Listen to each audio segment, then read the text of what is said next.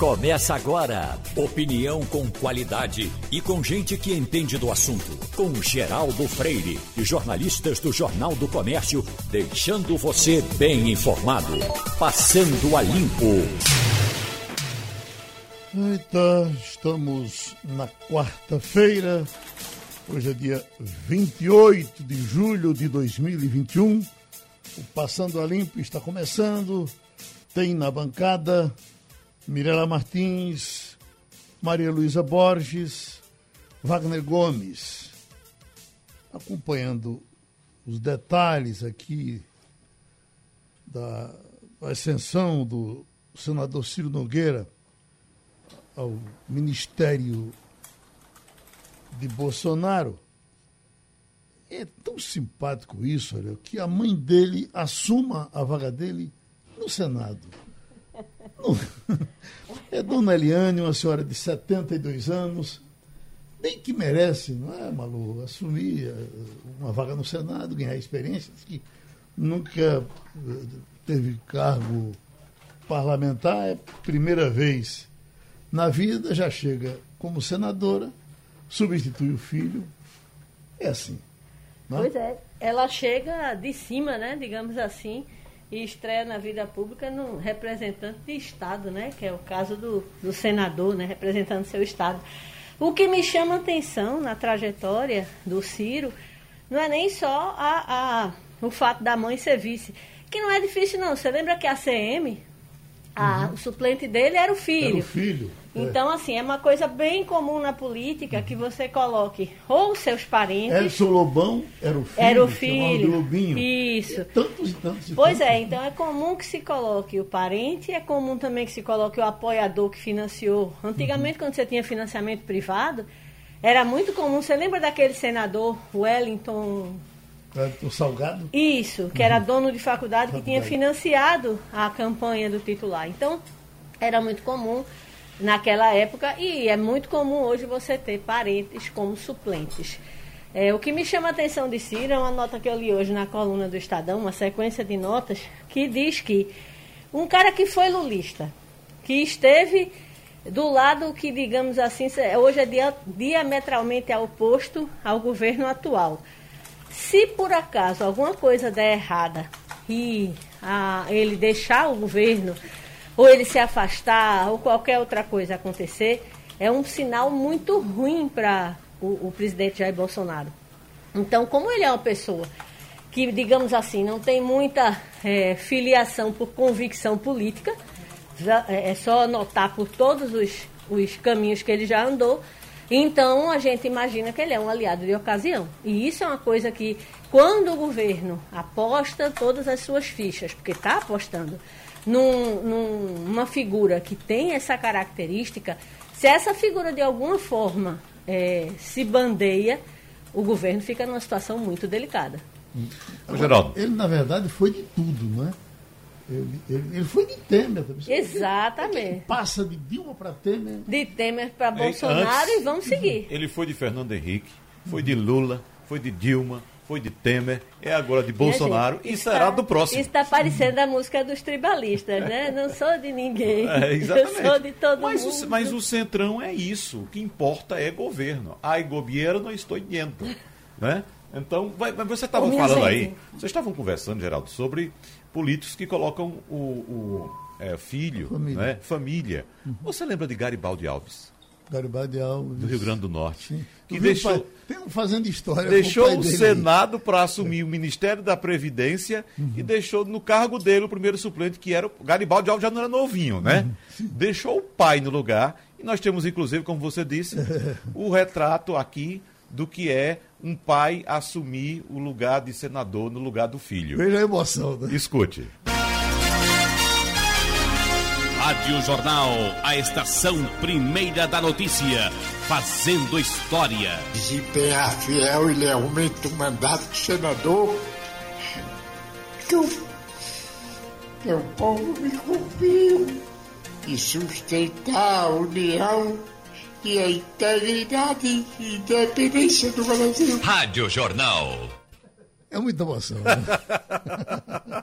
Agora, veja só, tem um, um detalhe do, do, discurso dele que é importante. Ele diz, desempenhar a função de senador que o povo me confia. Aí alguém pode dizer, não, que eu não votei em você, eu votei no seu filho, uhum. que era um candidato. Você votou nele sim, porque a, a lei eleitoral obriga que o titular informe na propaganda dele quem é o primeiro suplente, quem é o segundo suplente. Então quer dizer, ah, não votei fulano no vice, não. Votei, votou no vice, sim. Hoje a urna porque a informação a, a urna eletrônica já mostra o suplente. Informa né? também o nome do suplente. É não bota a foto, mas bota o nome do suplente. Isso me lembra, é, na época do impeachment da ex-presidente Dilma, os petistas revoltados com Temer. Não, porque é, é, os aliados de Temer, veja, o maior aliado de Temer é você, foi você que elegeu. Na hora que você votou em Dilma, você votou em Temer. Então, Exatamente. Então, não tem direito de reclamar, é. porque é. esse é um hábito terrível da nossa população. É votar pela metade. Isso. Votar sem saber quem está ali de fiador daquela E no caso do, do, do, suplente de senador, é, Maria Luísa e Geraldo, o suplente não aparece na campanha, aparece o nome dele. O suplente a gente não vê na rua, a não ser alguma atividade de, de propaganda, alguma coisa. Mas o vice não. O candidato a vice-prefeito está lá no palanque, ele participa da eleição. E lembrando que senador é um mandato de oito anos. Isso. Em oito anos, uma quantidade absurda de coisas pode acontecer.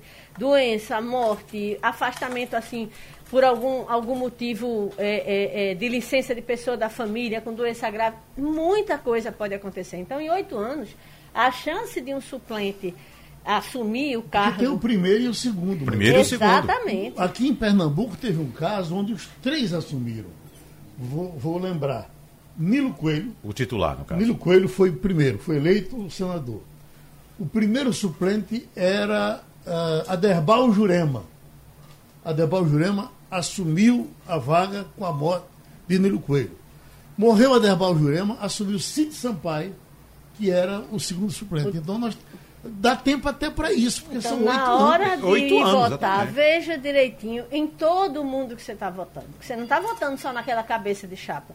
Você está votando no vice do cargo é, executivo e você está votando nos suplentes é, é, dos cargos. É, é, é, que, que, senador também é majoritário, majoritário. mas dos cargos, cargos pra, parlamentares. Proporcional. Exatamente. E quando você vê a coligação, que às vezes você vota num candidato e quem é eleito na proporcional né, do mandato de deputado é uma pessoa totalmente não identificada com o que você queria que tivesse no Congresso. Já aconteceu comigo. Né? Você votava num candidato e, e quem no final das contas era eleito era outro porque tinha uma densidade eleitoral maior. Uhum. Então, é o coeficiente muita... eleitoral, no caso. Coeficiente eleitoral faz, faz você muitas vezes se sentir perdendo voto. Fala-se muito em frio nos tempos atuais. Nós estamos, neste momento, recebendo o professor Mário Miranda, que é doutor em meteorologia e é professor da Universidade do Vale do São Francisco. Doutor Mário, a primeira coisa que, para matar esse pessoal de inveja, nos diga como é que está o Rio São Francisco essa hora, o senhor está aí na beira do Rio São Francisco. É, o, o, rio está cheio? É, bom dia, Geraldo bom dia. Freire. Bom dia, ouvintes da Rádio Jornal do Comércio. É um prazer voltar a falar com você e com é, os ouvintes. Veja, o Rio está numa situação razoável comparado com outras é, situações em anos como 2004, aliás, 2014, 2015, né? Uhum. Então a gente está numa situação ainda melhor, mas é, choveu pouco esse ano lá no Sudeste, em Minas Gerais, que é o, o local onde o rio tem o maior aporte de água e traz aqui para a barragem de Sobradinho. Mas, diferentemente de outras barragens hidrelétricas do Brasil, Itaipu, né, as de São Paulo e demais no, no Sudeste, nós estamos, Três Marias, por exemplo, nós estamos numa situação razoável em função dessa comparação que eu acabei de mencionar. O professor, e Sobradinho está com quanto de água? Olha, eu, o valor exato hoje eu não tenho, porque eu não, antes de, de participar aqui da sua entrevista, eu não peguei. Uhum. Mas eu sei que ele tá ela está com um valor bem razoável, como eu disse em relação à, média do que aconteceu nesses anos mais críticos. Uhum. Agora, professor, uh, o senhor nos disse aqui uma vez o quanto demora a água que vem de Minas Gerais até para chegar em Sobradinho. Para eu não mentir, uh, o senhor me falou em, em, em, três meses, foi? Não, em torno de 45 dias, porque se essa uhum. chuva cair, por exemplo, ela tem que cair depois da barragem de Três Marias, porque se ela cair antes, fica armazenada em Três Marias, a não ser que esteja transbordando. Então, como o rio tem um percurso muito grande, e é um percurso em caracol, né, Geraldo? Não é uma linha reta, então ele demora muito a chegar por, em função dessa velocidade da água, embora ela seja uma, mais acentuada quando as chuvas são mais fortes.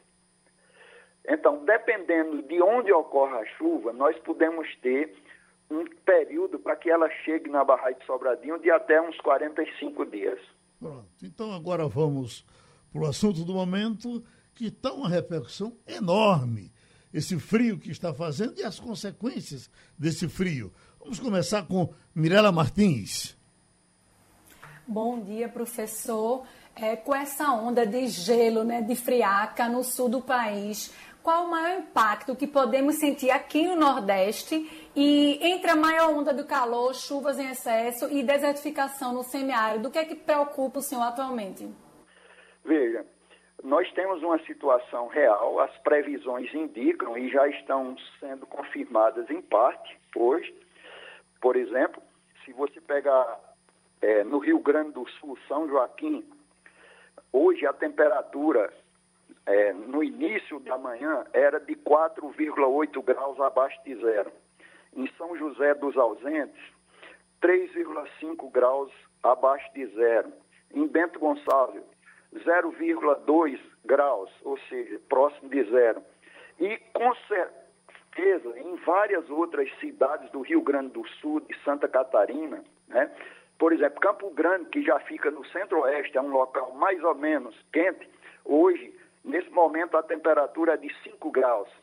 Então, essa onda que está atingindo o sul e o sudeste do Brasil, o centro-oeste, de frio, ela não é tão forte aqui porque na medida em que essa massa de ar frio vem se deslocando em direção à linha do Equador, como as condições térmicas são mais elevadas, há uma tendência de equilíbrio e a gente não sente tanto esse frio que está ocorrendo lá no sul, sudeste e centro-oeste do Brasil.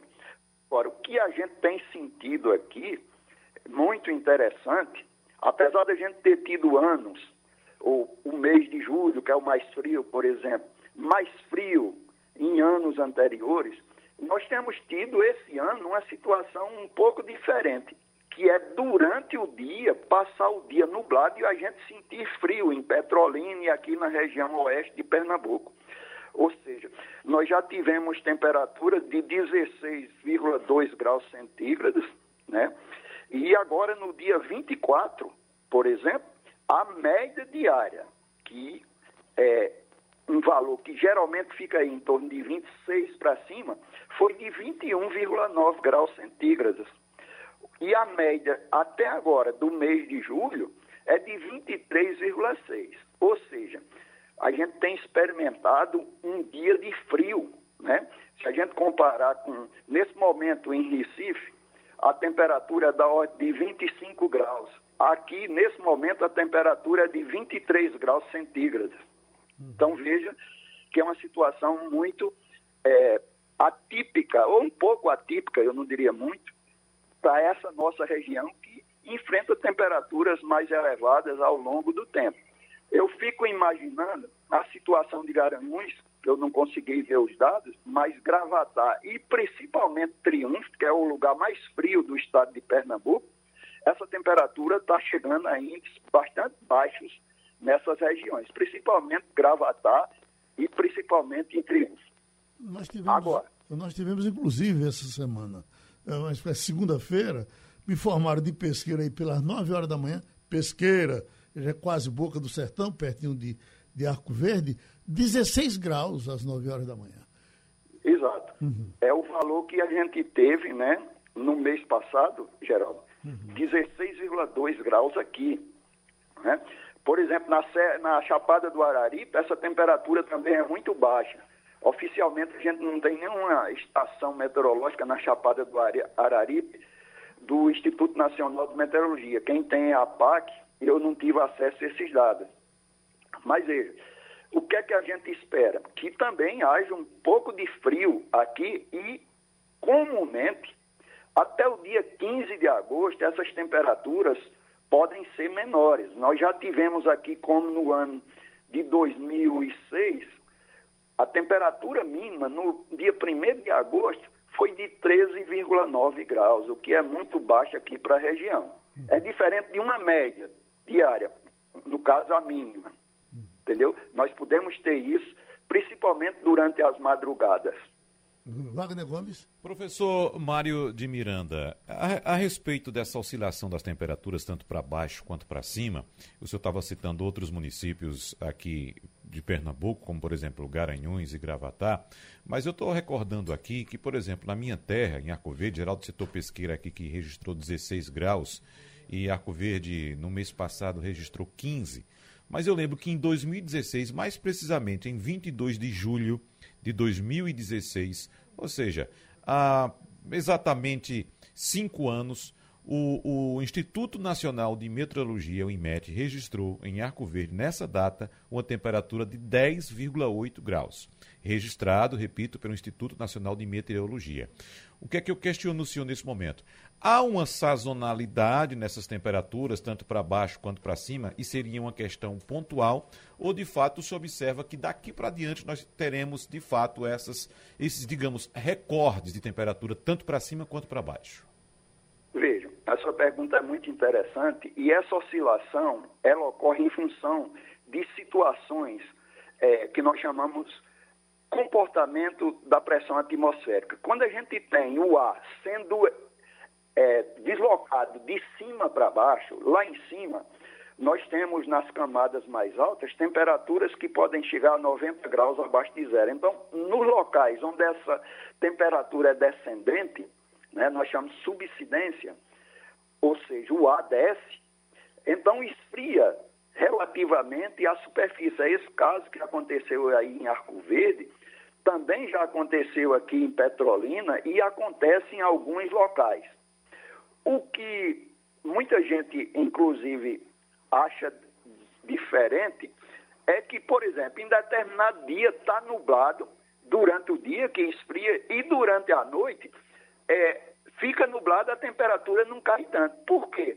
Porque essa é, camada de nuvem, ela funciona como uma barreira. É o efeito estufa natural, que é uma coisa muito importante, é até bom esclarecer isso, Veja, o efeito natural, que é chamado efeito estufa, ela é uma coisa muito benéfica para a existência da vida aqui na Terra. Esse efeito ele é responsável por aumentar a temperatura da nossa atmosfera em 33 graus.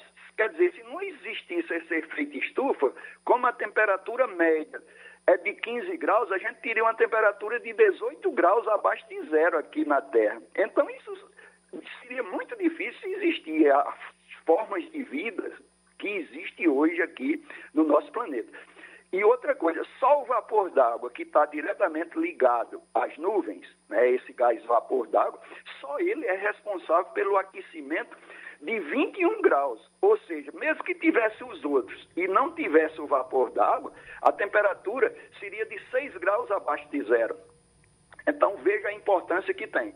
Daí é muito comum, Geraldo, essas pessoas mais experientes, mais maduras, em determinados dias, em função do calor que está fazendo, que na realidade é o efeito estufa em ação, dizer assim: hoje está abafado, vai chover. Uhum. Exatamente por essa condição gerada pelo efeito estufa através do vapor d'água. Maria Luísa Borges? Professor Mário, é, a gente já ouviu, eu já ouvi pelo menos, pessoas que são céticas com relação aos estudos é, sobre as mudanças climáticas provocadas pela ação do homem, é, dizerem que esse frio seria uma prova de que aquecimento global não existe. Mas os estudos mostram exatamente o contrário, que eh, modernamente o aquecimento global, como já foi chamado, é muito mais conhecido hoje como mudanças climáticas e que, na verdade, o que a gente está vendo são extremos. Aqui no hemisfério sul, um frio muito intenso, né? não, é, não é a todo inverno que você tem, por exemplo, é, é, eu estou vendo regiões de Santa Catarina com 8 graus negativos já hoje, e a, a friaca ainda não chegou com tudo. É, mas você está vendo no Canadá, no hemisfério norte, temperaturas superiores a 49 graus, coisa que eles nunca haviam registrado. Então, eu queria que o senhor explicasse, assim, como é que a, a, os estudos sobre mudança climática servem exatamente para explicar tanto o frio intenso que a gente te, tem é, é, testemunhado aqui no hemisfério sul, quanto o calor intenso no hemisfério norte neste momento muito importante sua pergunta para a gente esclarecer um ponto. Veja, quando a gente fala em mudança climática, aquecimento global, a primeira ideia que vem é que apenas o homem, através dos efeitos antrópicos, né, tem alterado esse efeito estufa que eu acabei de mencionar com o lançamento de gases de efeito estufa. Por exemplo, o dióxido de carbono que atualmente tem um gás que é mais efetivo do que o dióxido de carbono, que é o metano. Então, mas existe um outro fator que é um fator natural. O Sol, ele não é comportado, bem comportado como a gente imagina. Tem dia que ele manda mais radiação, tem dia que ele manda menos radiação. Ou seja, a gente tem um fenômeno chamado, um valor chamado de constante é, solar que representa 1.367 watts por metro quadrado, mas tem época que é maior, tem época que é menor. Quando você pega o, as medidas, você vê isso. Então, o Sol, ele, a partir de um momento ou de uma situação de aumento de atividade solar, que tem vários ciclos, tem um ciclo de 11 anos, que é o, o, mais conhecido, um ciclo de 93 anos, chamado ciclo de Gleisberg, tem um ciclo de 400 anos, um ciclo de 2.500 anos. Então, o principal, a principal fonte de energia para a Terra e para todos os planetas é a emissão de radiação solar né, pela nossa estrela, que chamamos de Sol. Então, essa radiação pode chegar em um ponto da superfície da, da Terra e não chegar em outros, não ser diretamente, é, ou não incidir diretamente toda, toda a superfície terrestre. No caso particular que você mencionou, é bom a gente lembrar que está havendo um grande incêndio já há alguns dias, já há bastante dias, nos Estados Unidos com dificuldade em ser apagado. Então, isso aquece a atmosfera e os ventos levam esse calor para várias partes, através de uma situação ou de uma configuração que a gente chama circulação geral da atmosfera. Então, a propagação desse calor, veja, que coisa, no Canadá, nos Estados Unidos, como você observou, na Alemanha, muita chuva, destruição na China, né? E na Finlândia e em outros países. Então, veja, enquanto no próprio hemisfério norte uma parte está muito quente, em outra está havendo muita chuva.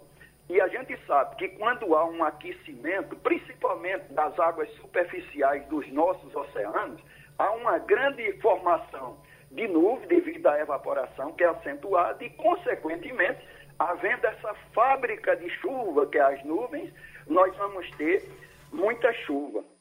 Então, é, só citando, aqui no Nordeste, 2004 foi um ano de muita chuva, mas o ano que mais choveu, em média, em grande área de Pernambuco, da Paraíba, do Rio Grande do Norte, do Ceará, foi o ano de 1924. Por exemplo, na, próximo de Sertânia, Sertânia não tem estação oficial, mas tem Monteiro na Paraíba, que fica muito próximo. Só para se ter ideia, em 1924, choveu em Monteiro 2.600 milímetros, a média 600 milímetros. Se desce um pouco para Patos, que fica próximo ali de Brejinho, não dá 40 quilômetros, eu acho que não, é menos que isso, 30 quilômetros, ou 30 e pouco. Em Patos choveu 2.400, a média é 700.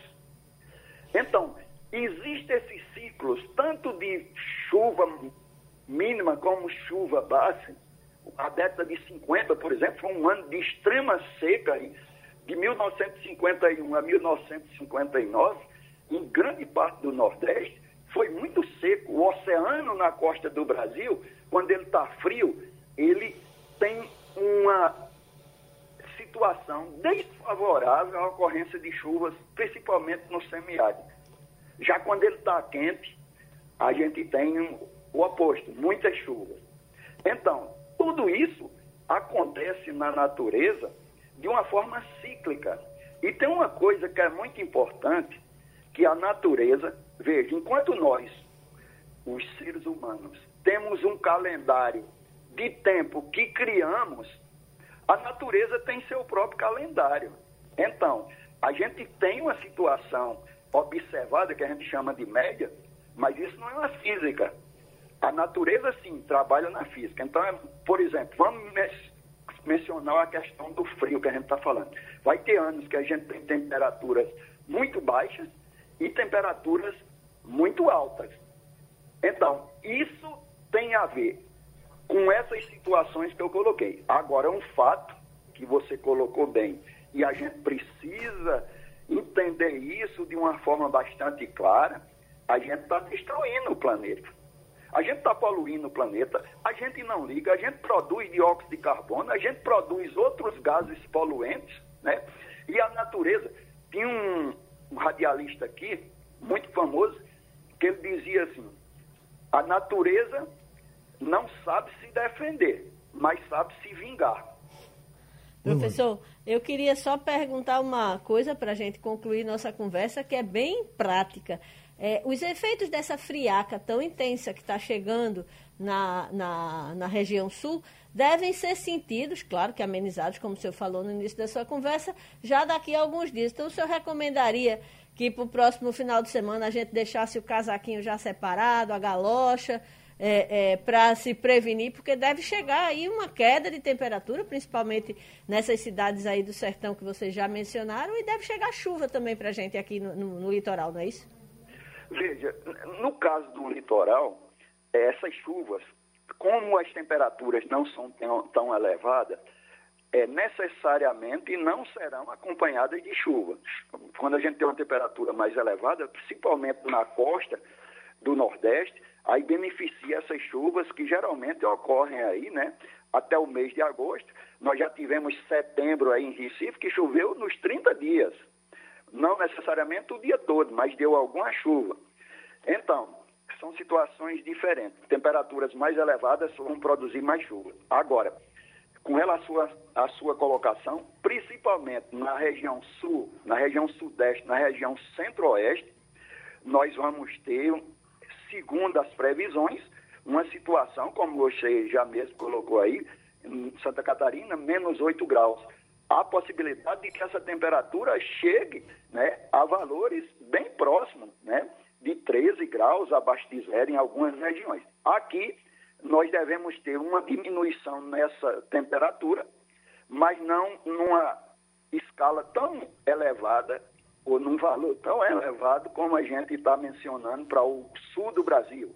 E isso, é bom a gente entender isso, tem um fator no hemisfério sul, nós estamos com os dias menores no período diurno do que as noites. Então a gente tem pouco período para aquecer durante o dia com a luz solar e muito mais tempo para esfriar durante a noite.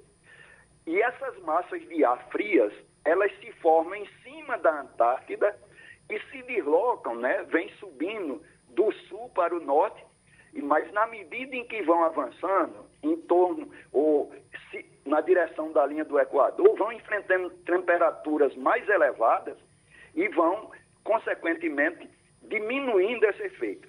Particularmente, a gente tem um efeito em função da Cordilheira dos Andes, na parte do centro-oeste, que beira mais o Paraguai, a Bolívia, e chega até em Rio Branco, no Acre. Então, essa é a situação particular. Mas é, eu acredito que até o momento, né, isso é uma situação natural que ocorreu certamente em épocas passadas, talvez a gente não tenha essas medidas, né?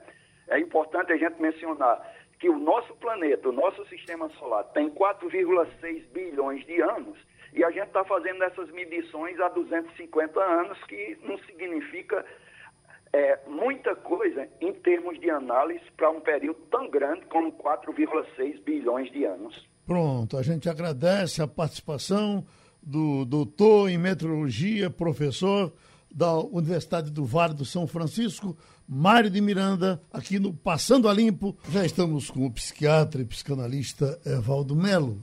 E o assunto vai ser Simone Biles. Essa moça chamou a atenção do mundo, uma ginasta que está, eh, estava disputando as Olimpíadas por conta de ter desistido em cima da hora, por alguns momentos onde não se deu bem, eu não quero mais não eu vou tratar do meu juízo. E aí eu, estamos falando de uma pessoa jovem, estamos falando de uma atleta. Ouvindo a moça falar, a gente até fica contente com ela, porque ela é desenvolta, tranquila. Ô, doutor Evaldo Melo, o que é que um psiquiatra pode nos dizer sobre isso? Bom dia, Geraldo. Bom dia para todos os seus ouvintes. Veja, eu eu acho que eu só posso ficar muito feliz e muito satisfeito com essa posição. Primeiro, porque é uma atleta de nível altíssimo, talvez a, a maior ginasta de todos os tempos, é, e que, de repente, tem a coragem de dizer: olha, gente, problemas emocionais são tão graves e tão é, preocupantes quanto qualquer outro problema físico. A gente não estaria discutindo isso aqui, Geraldo, se ela tivesse, por exemplo, um problema renal. Eu não vou competir porque eu estou com um problema renal. É, e aí nós acharíamos é, normal. Isso mostra, Geraldo, que ainda há muito preconceito em relação ao sofrimento mental, ao sofrimento psíquico. Né? E a gente sabe o quanto o sofrimento psíquico, o quanto o estado emocional e mental pode inclusive prejudicar a performance esportiva. Ela, por exemplo, pode se desconcentrar, ela pode é, cair, ela pode ter um acidente sério se ela está com um problema emocional. Então, eu acho que ela toma, e só tomou essa posição exatamente porque ela é uma atleta de nível altíssimo, e pôde dizer, como você disse, com tranquilidade: não, não, não. Ela até disse outras coisas, Geraldo. Ela até disse assim: eu não estou mais me divertindo com, com, com, com, a ginástica. Antes era uma coisa de prazer, não está mais me dando prazer. Então eu tenho que repensar não só a minha participação, como ela não participou naquele momento, mas eu tenho que pensar a minha participação enquanto ginasta, porque não é algo que eu faça mais com prazer. E aí, veja, Geraldo, eu quero frisar é, o, o, problema emocional, eu não sei se é uma depressão, eu não sei se é uma síndrome de ansiedade, eu não sei se é uma coisa do pânico, não sei, porque a gente não tem os dados para que a gente possa avaliar. Acho, no entanto, que a gente pode avaliar que a atitude dela é uma atitude pioneira e é uma atitude que tem que ser louvada como assim, vamos quebrar esse preconceito e dizer que dor que não sangra, e a dor emocional é uma dor que não sangra, uma dor que não sangra também dói muito. Mirela Martins. Bom dia. É... Como identificar que chegou a hora de parar? No caso da Simone Biles, foi na ginástica, mas isso pode acontecer com qualquer um de nós em qualquer profissão. E como as pessoas ao redor podem ajudar a superar esse doloroso momento? Veja, eu, acho que a gente não pode desvincular também a questão profissional da questão social. Né? A gente sabe que a maioria das pessoas não teria a possibilidade que a BIOS teve, no sentido de dizer, vou parando por aqui, porque as pessoas precisam sobreviver e às vezes sobrevive de uma profissão que não lhe dá o prazer é, que ele poderia optar, que a pessoa poderia obter. Então, é sempre, é sempre a gente frisar de que algumas pessoas não terão essa possibilidade de dizer eu vou parar. Mas eu diria, sempre que o trabalho for gerar um nível de desgaste emocional que prejudique a sua vida como um todo, a sua vida afetiva, a sua vida familiar, a sua vida sexual, a sua vida social, sempre que o trabalho representar esse tipo de, de, de repercussão, eu acho que é pelo menos o momento de você pensar se é esse trabalho que eu quero continuar fazendo. Maria Luísa? É, doutor, doutor Evaldo, eu estava lendo sobre, não só Bios, mas sobre a grande quantidade de atletas de alta performance que em algum momento é, tiveram que se afastar para tratar de, de doenças é, é, de ordem psiquiátrica, psíquica. E é, a lista é impressionante. Michael Phelps, o maior nadador de todos os tempos. Outro grande nadador, é, é Ian Thorpe. Andrés Iniesta, é, é, célebre, entrou em depressão logo depois de ganhar a, uma, uma Liga dos Campeões, né? um grande campeonato que ele estava concorrendo com o Barcelona. Então, é, é, parece que sempre esteve muito próximo ali dos atletas de alta performance, a dor psíquica, como o senhor falou, que não sangra. Como lidar com isso num ambiente em que os atletas são submetidos constantemente a testes antidoping e que há várias substâncias que tratariam uma, uma doença de ordem psiquiátrica que são flagradas no antidoping e fazem com que o atleta perca o direito de competir. É, como é que se lida, como é que se consorcia duas questões que aparentemente são, são tão é, é, distantes uma da outra, mas que a gente está vendo que sempre esteve é, andando lado a lado desses super-heróis que a gente vê fazer coisas incríveis a cada Olimpíada, a cada Copa do Mundo, a cada campeonato. É, eu, eu acho que a gente tem que, que primeiro, é, reconhecer o nível de estresse que todos esses atletas são submetidos. Né? Quer dizer, é, a, a, a necessidade de uma alta performance, a necessidade de estar sempre superando marcas, a, a ansiedade de que está chegando alguém que é mais novo, alguém que está e, que vai lhe superar, esta ansiedade é, é, sem dúvida, algo insuportável. Por outro lado, a gente também tem que dizer que a, a ansiedade pela performance, ela não acontece só nesse nível tão alto é, de comprometimento com, com, com, com o, o, físico, por exemplo, dos nossos atletas, os atletas internacionais. A gente, é, eu acompanho muito isso, né, por exemplo, na questão do vestibular. Há uma ansiedade de performance. Os adolescentes são pressionados, principalmente aqueles é, adolescentes que se destacam, eles são pressionados para passarem no vestibular como se fosse uma questão de vida ou de morte.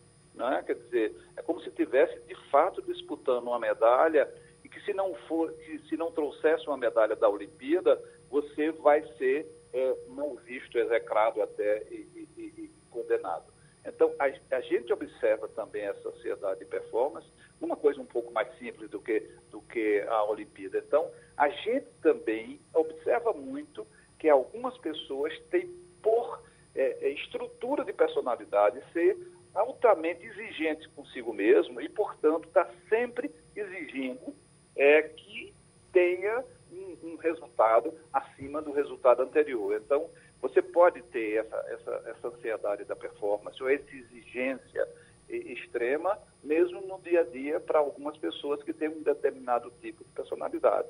É, evidentemente que nos nossos atletas internacionais isso é uma questão de vida ou de morte. Quer dizer, você né, é, tem que superar sempre não só os seus adversários, que é uma coisa que você tem que superar, mas superar a si mesmo em busca de um novo tempo, de um novo recorde, de uma nova performance. Agora, uh, doutor Evaldo, e uh, nem sempre a gente faz o que gosta, né? Gente, por diversas vezes, acho que até na maioria do tempo nós somos obrigados a fazer o que não gostamos, nós precisamos viver. Eu me lembro que eu conversando uma vez aqui com o seu João Carlos, ele disse, Geraldo, você é muito feliz, você faz o que você gosta. Eu digo, ó, seu João Carlos, eu não gosto disso não. Quem gosta de rádio é o senhor que comprou cinco. Eu, eu queria estar tomando cana na beira da praia e tal, mas preciso trabalhar. Então, eu quero dizer, por exemplo, eu, trabalhar no feriado. Eu acho ótimo trabalhar no feriado, terminei aprendendo. Eu no começo achava que era um sacrifício. Deixou de ser noite de ano, eu passo sempre a noite de ano trabalhando na rádio e gosto de fazer. Aprendi a gostar disso. E, e, não sei, não fui orientado por ninguém, mas eu sabia que era necessário fazer aquilo e faço e terminou dando prazer. Como é que a gente dá essa virada que eu não sei? Eu sei que fiz, mas não sei ensinar, doutor Evaldo. Pois é, eu acho que você traz uma coisa que eu já, tá, já tinha introduzido antes, que é assim, é, a, a população, a maior parte de nós, não podemos é, dar, nos dar o luxo de dizer, não, não quero, não quero mais trabalhar nisso, vou parar de brincar e vou fazer outra coisa. Não, não é assim. Nós temos que conviver também com, com aqueles dias em que nós não gostamos de fazer aquilo que fazemos. Né? Quer dizer, eu todo dia que amanheço não não não não estou é, com toda a disposição para ir para o consultório para ficar, como dizia uma amiga meu, que, que o psiquiatra, que aquele, o psicanalista faz é ouvir a perreio dos outros. Então tem dia que a gente não está querendo muito ouvir o aperreio dos outros, mas a gente precisa, a gente tem um profissionalismo, a gente tem uma responsabilidade, tem inclusive uma responsabilidade com o outro, né? E eu acho que é muito mais é, fácil você fazer quando você faz com prazer. Eu acho que tu fazes com prazer. Eu acho que tu fazes com prazer o que tu fazes para fazer tão bem como é, é, é o, o, o, teu dia a dia é, de rádio. Evidentemente que tem dias que a gente não quer fazer aquilo que a gente faz com prazer.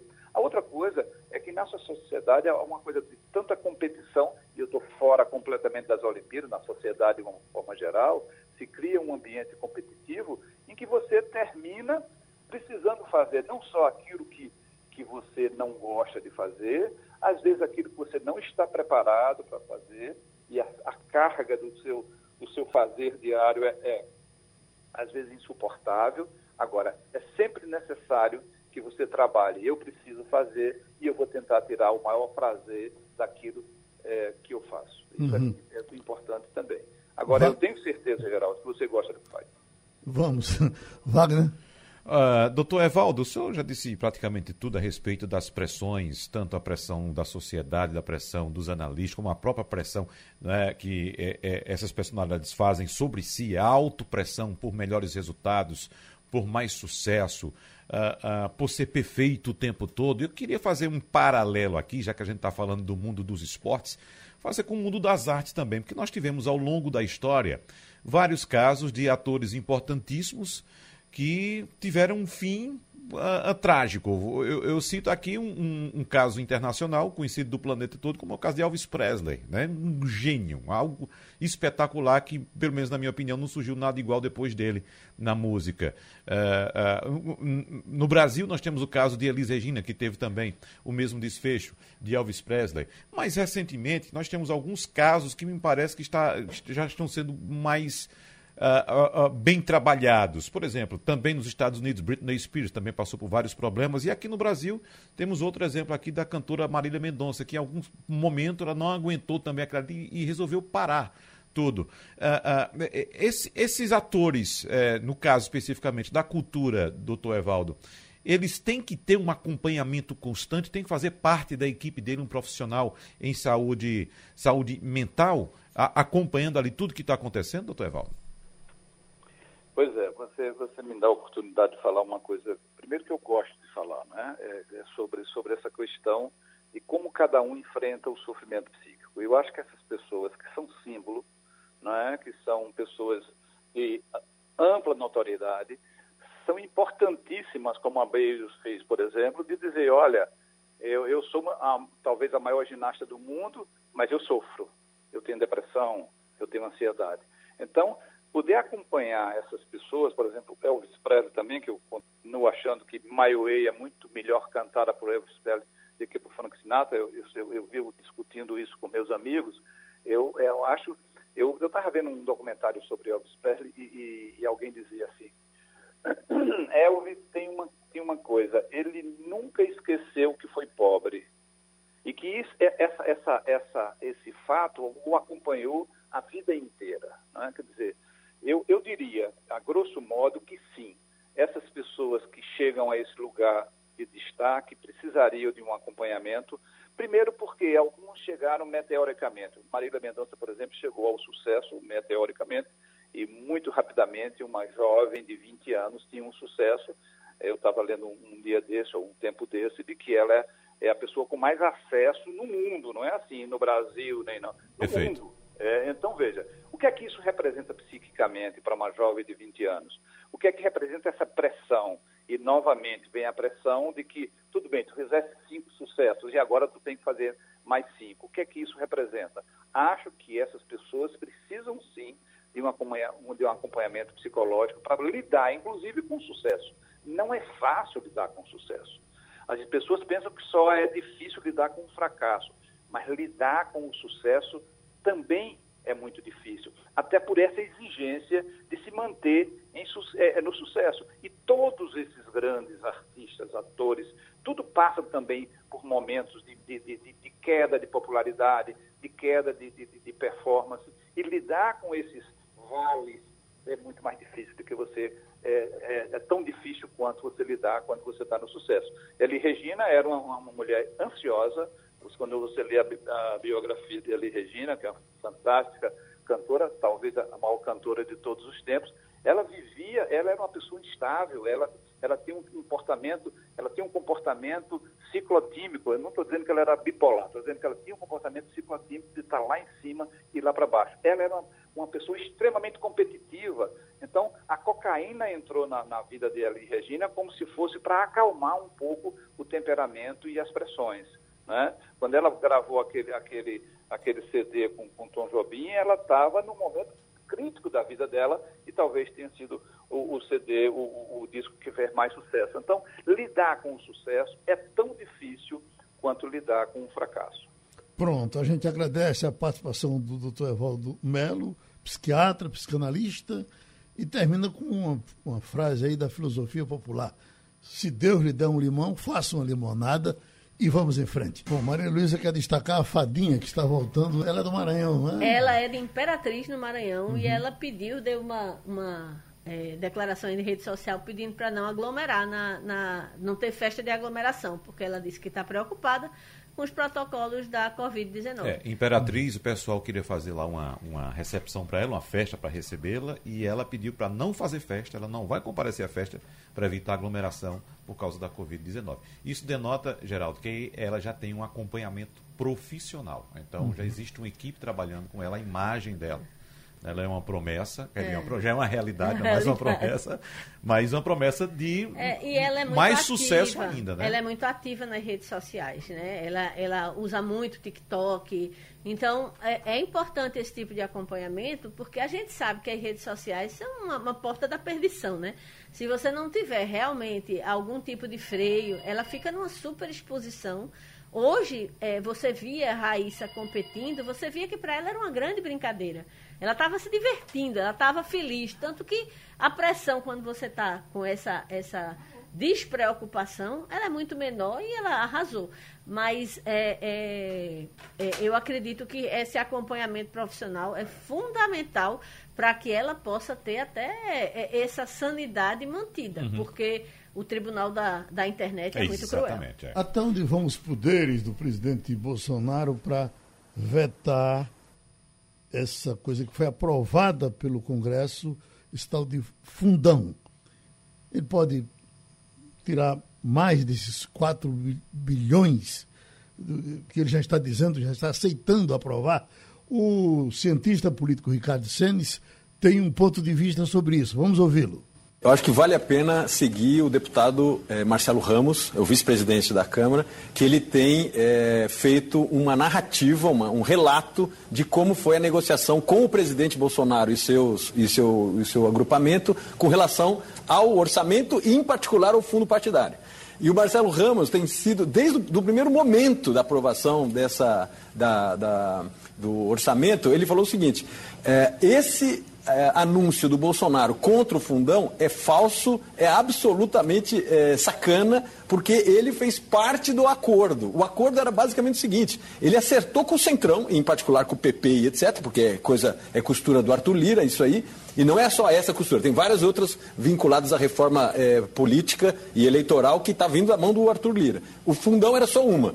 E a, a negociação é exatamente essa: colocar ele acima, muito acima, para o Bolsonaro e seu grupo poder, poder, poderiam vir na sequência criticando e depois reduzindo para um número que é duas vezes maior do que era o ano anterior e sair, aprovar e ao mesmo tempo sair como é, herói. E o, e o Marcelo é, Ramos não aceitou isso e tem feito denúncia. Eu acho que esse é a, é a senha para entender esse processo.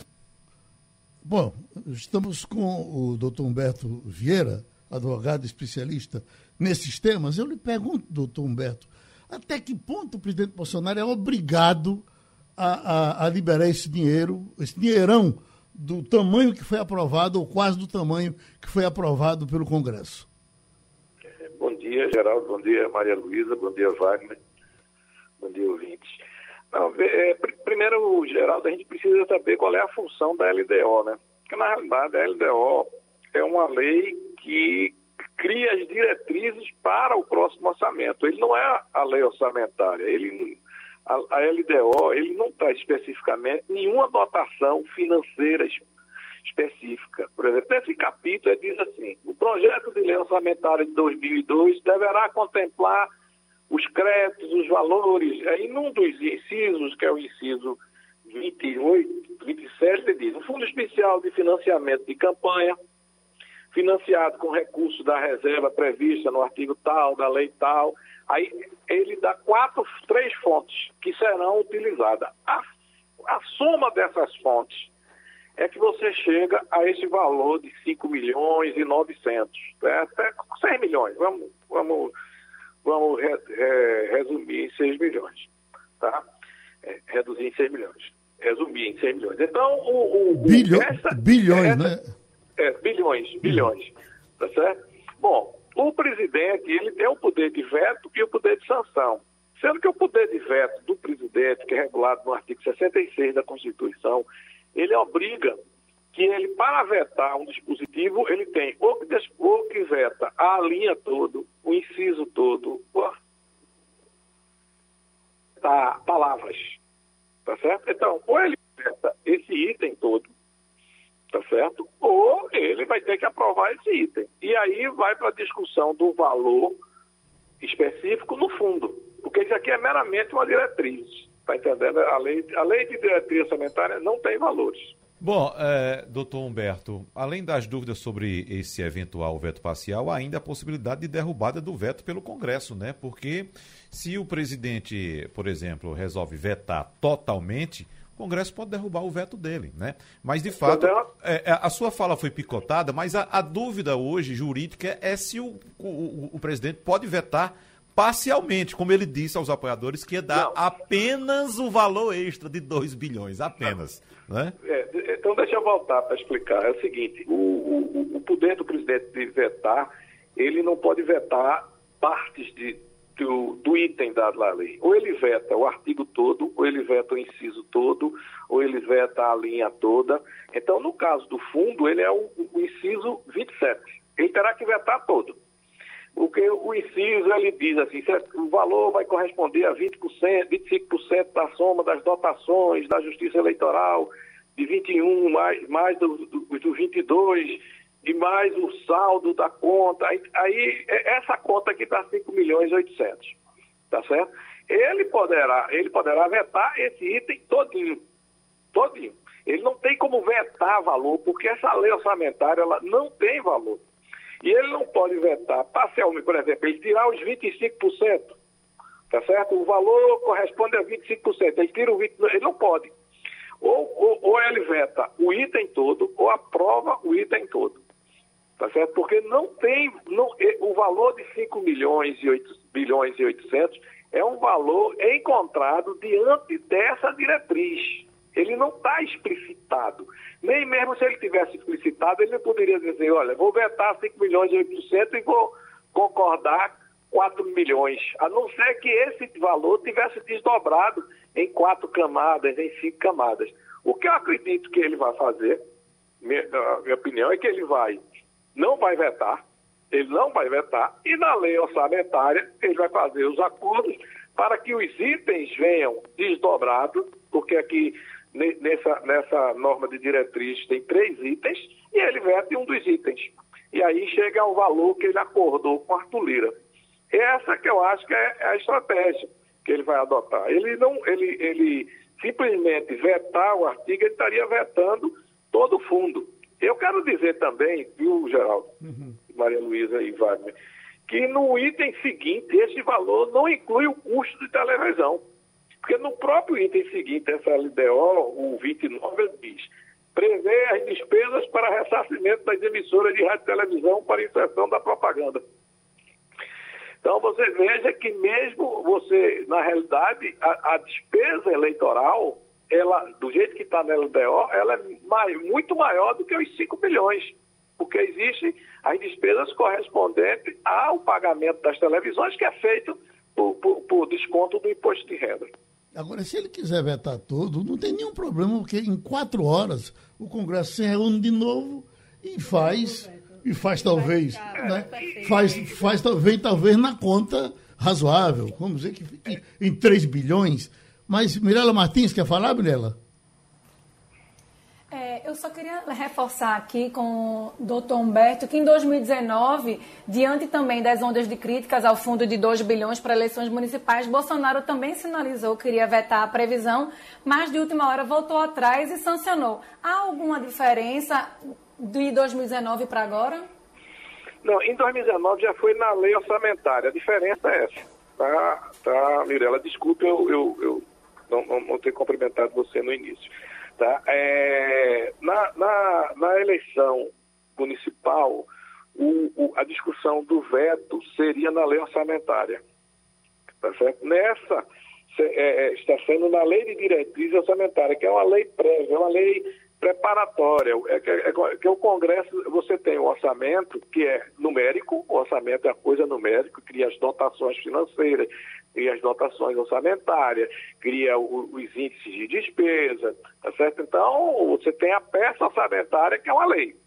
Então, antes, no semestre anterior à, à preparação da lei orçamentária, se faz essa lei de diretrizes, que indica ao Poder Executivo o que é que ele deve colocar na lei orçamentária, quais são as despesas que ele deverá colocar na orçamentária.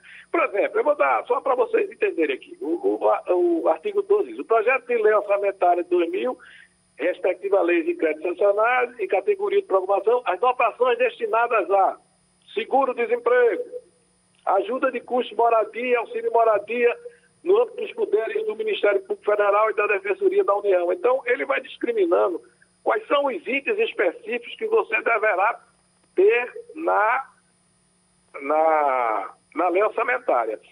A novidade nesta lei é que ela já criou percentuais de incidência sobre fundos, sobre valores conhecidos. Daí ser possível, no caso do fundo, a gente identificar qual é esse somatório, porque ele fala em 25% do orçamento da Justiça Federal, da Justiça Eleitoral, mais os 25% sobre o orçamento da Justiça Federal do ano que vem, desse ano e do ano que vem, tá, e mais o, o, o, os valores específicos da lei, da lei partidária. Então, esta soma é possível você fazer. Tá uhum. certo? Porque você, com, com, com você, tem a, a, você tem o valor do, do, do, orçamento desse ano da Justiça Eleitoral e tem a ideia qual será o orçamento do ano que vem e mais o orçamento do, da, da, do fundo partidário. Então você consegue fazer. Mas especificamente ela não traz nenhum valor para ele dizer assim, não, vou baixar para 4 milhões. Isso, isso ele não tem como fazer, porque isso só vai ser definido na lei orçamentária. Você, Malu, vai baixar para quanto? é, o, o, Humberto, muito bom dia. É, você falou mais é, é, numa das respostas que é muito provavelmente o presidente deve aprovar e deixar a negociação a, a, a partir de um acordo feito com Arthur Lira para reduzir esse fundo em pelo menos 2 bilhões, digamos assim. É, qual a garantia de que isso vai acontecer nessa etapa subsequente? Porque o presidente tem sido, é, tem falado muito sobre o fundo e falado mal do fundo, sobre a, a, o tamanho, disse que iria vetar. Se ele simplesmente não vetar, deixar isso para um, uma etapa é, subsequente e ficar tudo como está, a situação fica muito é, é vexatória para ele, não é? É, veja, mas ele, ele, ao mesmo tempo, é, é, é, é natural que na lei, na, na lei orçamentária do ano eleitoral, já que o Brasil passou a ter o financiamento público de campanha, você tem que discriminar o fundo. Ele vai excluir o fundo. Como é que, como é que ele vai vetar esse, esse, esse inciso? É aquilo que eu estou dizendo. Ele não pode tirar palavras desse financeiro, inciso. A questão do é. acordo financeiro posterior. Isso pode não vir a acontecer. E, mas, mas se não tiver, mas ele não poderá, veja, ele não poderá simplesmente excluir o item 27. Porque no ano eleitoral, no ano de eleições, como você tem um fundo de campanha eleitoral instituído, como no Brasil é proibido o financiamento público de campanha via empresas, somente pessoas físicas com limite relativamente baixo, tá além do brasileiro não ter o costume de participar das campanhas tá? financeiramente. Então, você, o item 27, que é o item que prevê que na lei orçamentária do ano eleitoral de 2022 haverá uma dotação orçamentária para a campanha, ele não poderá vetar palavras. Ele terá, ou ele veta tudo, e aí nós teremos uma situação jurídica extremamente complexa, que é a lei, a lei de diretriz orçamentária não estabeleceu como item específico do orçamento de 22 o fundo de campanha. E nós vamos ter uma campanha eleitoral. Este, para mim, é o grande, o grande embrólio que ele está vivendo. Tá certo? Porque ele disse que ia vetar e agora ele chegou, disse de supetão, tá? como, como uh, geralmente ele age, e agora ele tem um, uma questão técnica. Isso é uma questão técnica. Nós temos a campanha eleitoral. A lei prevê o financiamento público da campanha eleitoral. Como é que a lei de diretriz orçamentária não vai estabelecer que a lei orçamentária terá um item de, de específico para o fundo de campanha? Então ele ficou. O que os deputados fizeram foi que eles estabeleceram já na lei, na lei de diretrizes, é, critérios para o cálculo da dotação financeira. E, como a Constituição brasileira veta que o presidente, na, é, veda que o presidente, na hora do veto, é, o português é difícil às vezes, tá veda que o presidente, na hora do veto, ele possa cortar palavras. E isso é porque, vamos imaginar que eu tivesse feito uma lei que dizia assim, é, não, não, não pode o, o, o, o Estado financiar clube de futebol. E o presidente vetasse só uma palavra, ele mudaria completamente, ele tiraria o não, velho, aí ficaria pode. Então a Constituição brasileira, para evitar que o corte de palavras é, desnature a ideia do dispositivo, ele diz, ou você veta o dispositivo todo, ou você não veta. Não tem como vetar parcialmente o dispositivo. E como o dispositivo do fundo de campanha, ele especificamente não traz nenhum valor, ele não pode dizer que é 4 milhões, que é 5 milhões, que é 5 milhões. Há uma conta feita por quem acompanha, que de que esses critérios estabelecidos aqui, que não forem estabelecidos em itens, os deputados não estabelecerem em item, o natural seria o fundo especial de campanha é, financiado com recursos, dois pontos, A, tal, B, tal, C, tal, que permitiria que, que o presidente vetasse um desses, dessas linhas, tá certo? Não, eles botaram num corpo só. Eles botaram num corpo só. Então, o presidente, se vetar, ele vai ter que vetar o fundo de campanha. O, o fundo de campanha não aparecerá na lei, na LDO, no ano que vai ter campanha e que o financiamento é público. O nosso tempo aqui já foi vetado, doutor. Muito obrigado. E terminou o Passando a Limpo. Você ouviu opinião com qualidade e com gente que entende do assunto. Passando a limpo.